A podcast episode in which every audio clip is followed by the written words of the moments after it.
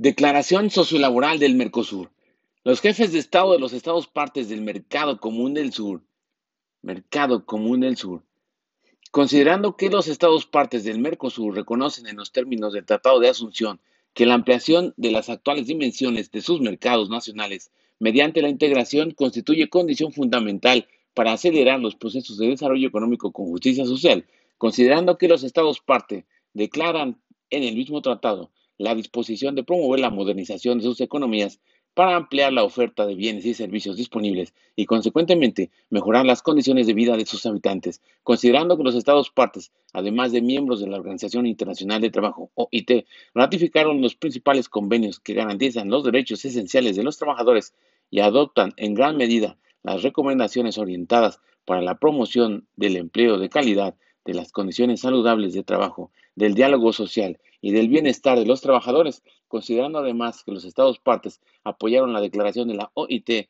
relativa a los principios y derechos fundamentales del trabajo 1998, la cual reafirma el compromiso de los Estados miembros de respetar, promover y poner en práctica los derechos y obligaciones expresados en los convenios reconocidos como fundamentales dentro y fuera de la organización, considerando que los Estados partes están comprometidos con las declaraciones, pactos, protocolos y otros tratados que integran el patrimonio jurídico de la humanidad, entre ellos la Declaración Universal de los Derechos Humanos de 1948, el Pacto Internacional de los Derechos Civiles y Políticos de 1966, el Pacto Internacional de los Derechos Económicos, Sociales y Culturales de 1966, la Declaración Americana de Derechos y Obligaciones del Hombre de 1948, la Carta Interamericana de Garantías Sociales 1948, la Carta de la Organización de los Estados Americanos, OEA, 1948, la Convención Americana de Derechos Humanos sobre Derechos Económicos, Sociales y Culturales de 1988,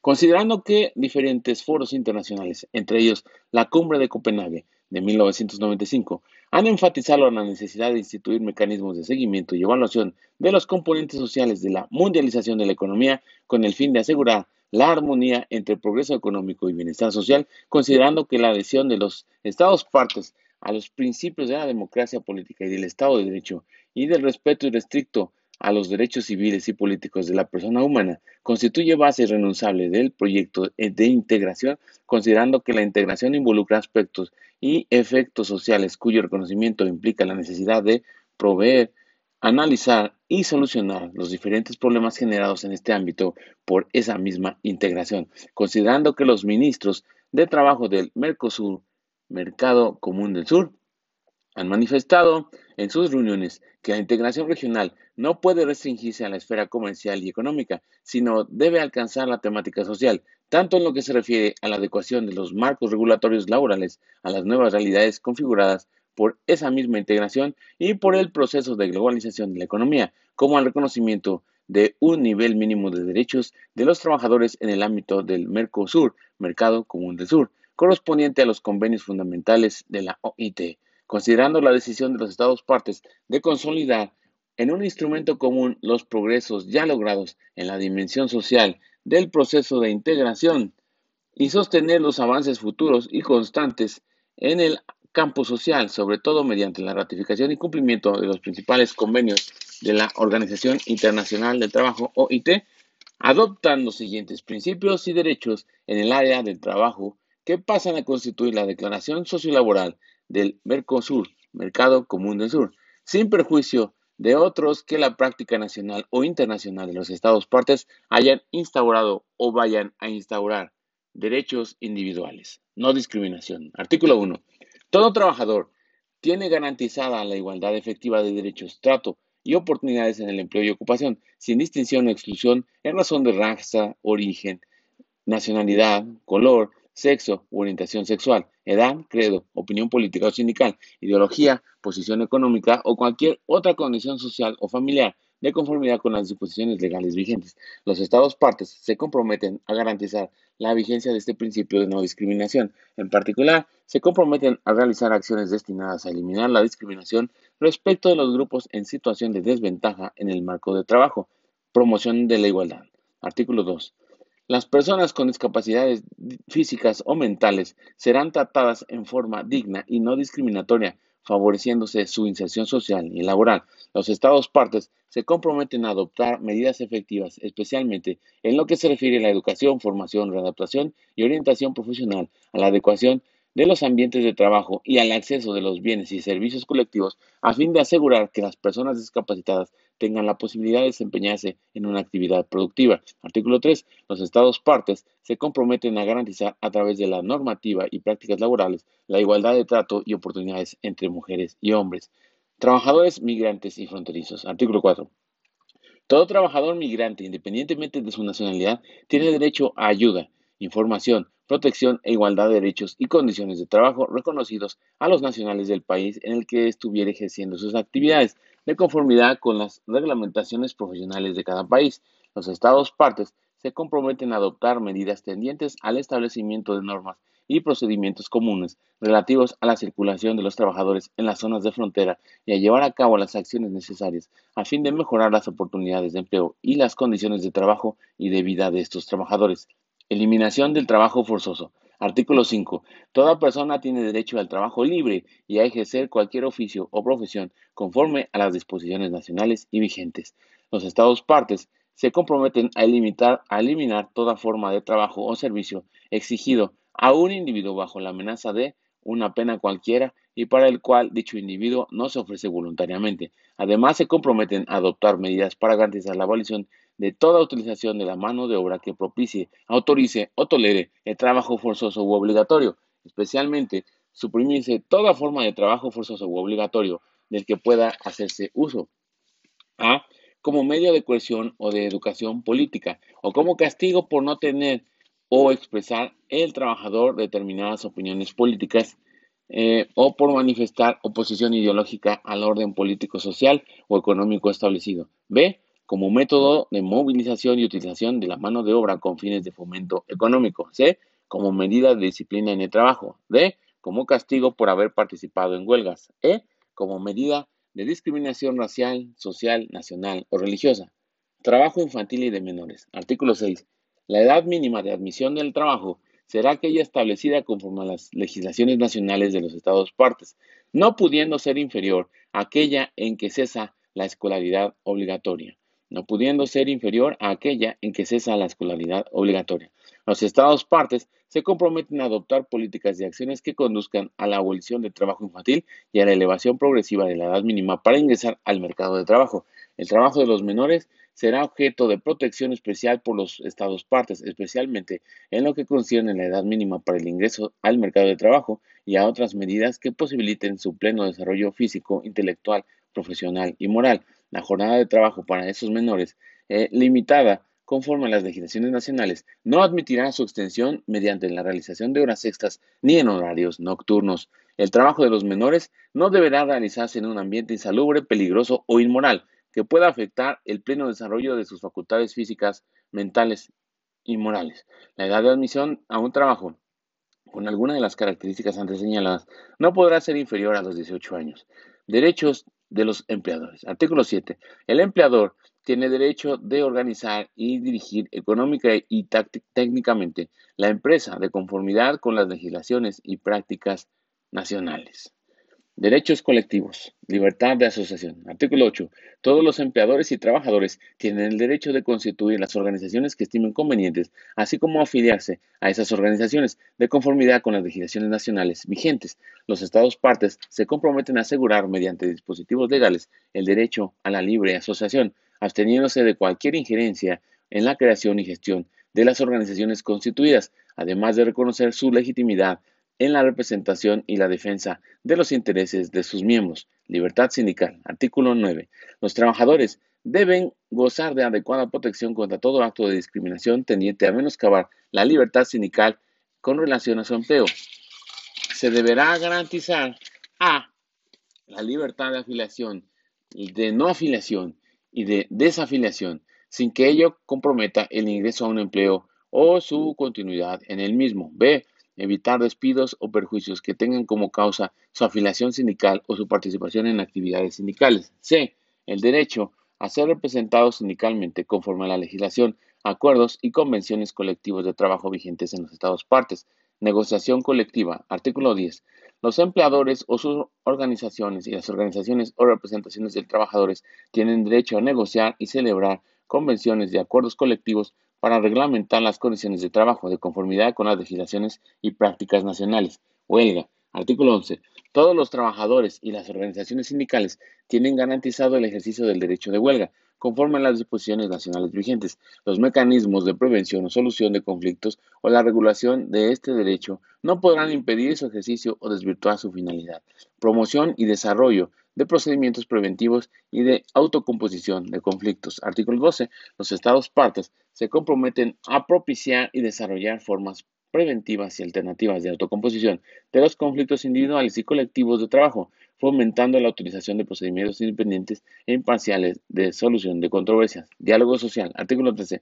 Los Estados partes se comprometen a fomentar el diálogo social en los ámbitos nacional y regional, instituyendo mecanismos efectivos de consulta permanente ante representantes de los gobiernos, de los empleadores y de los trabajadores, a fin de garantizar mediante el consenso social condiciones favorables al crecimiento económico sostenible y con justicia social de la región y la mejora de las condiciones de vida de estos pueblos. Otros derechos.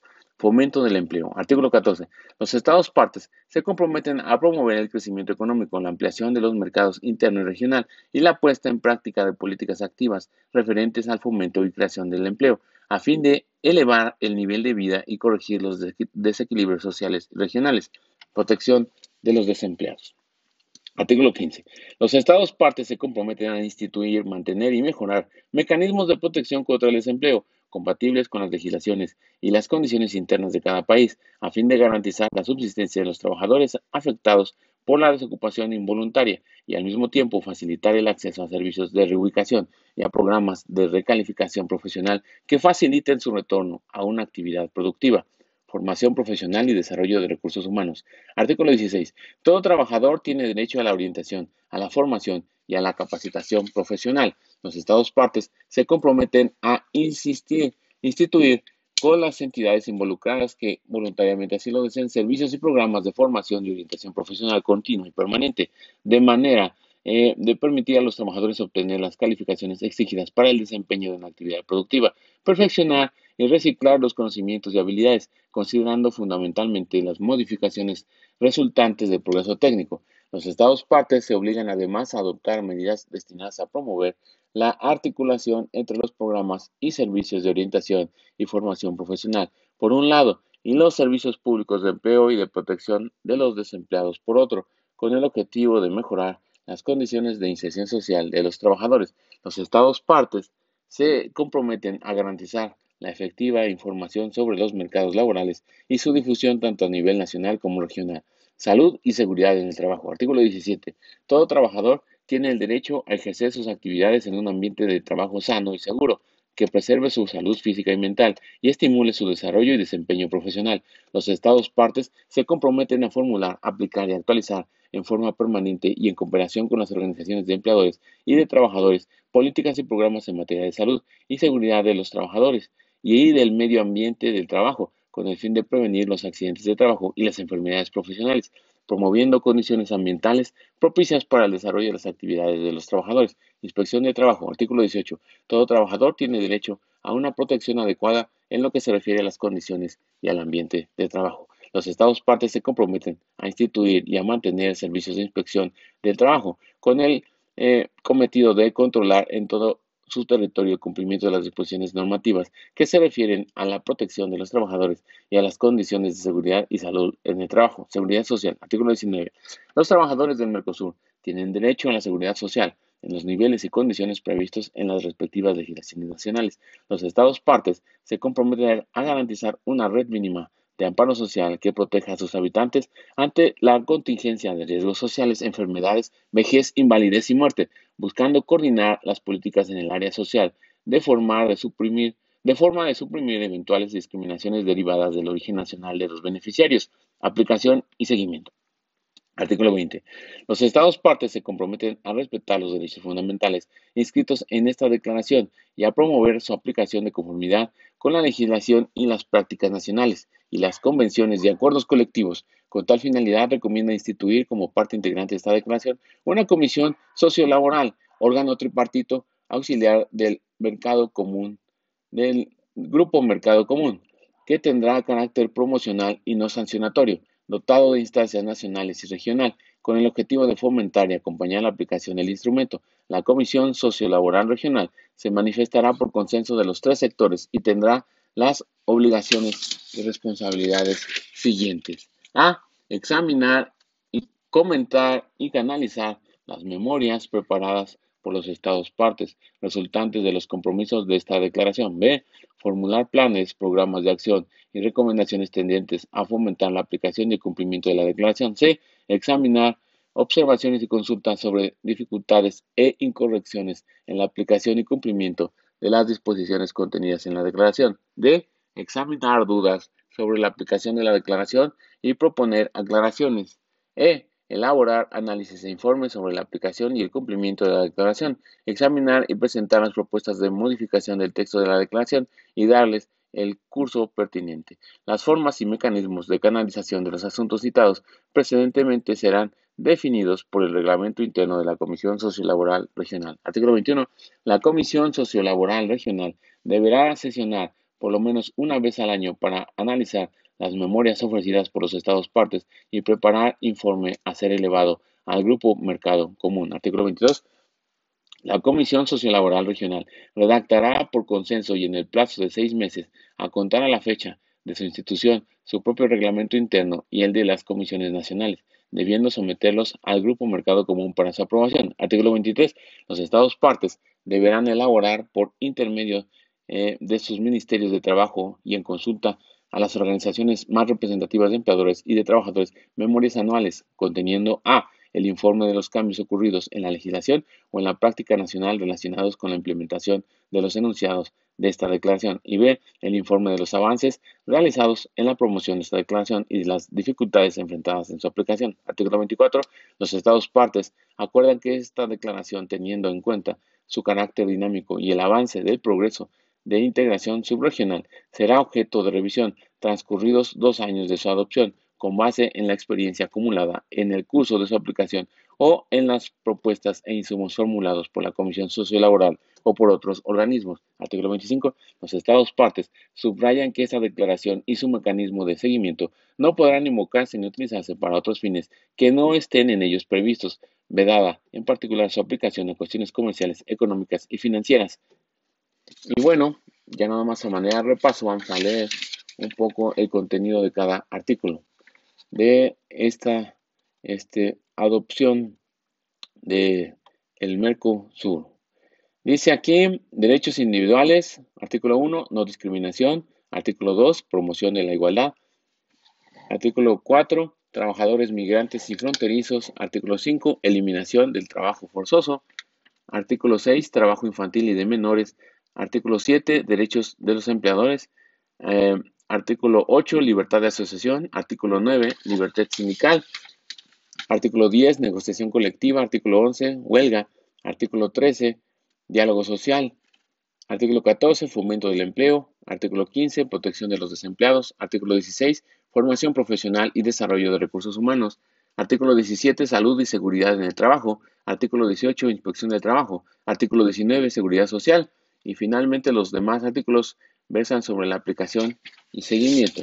Y esto fue entonces la declaración sociolaboral del Mercosur, de el mercado común del sur. Declaración sociolaboral del Mercosur. Y sin más por el momento, se despide tu amigo Noel Morales. No, arrivederci.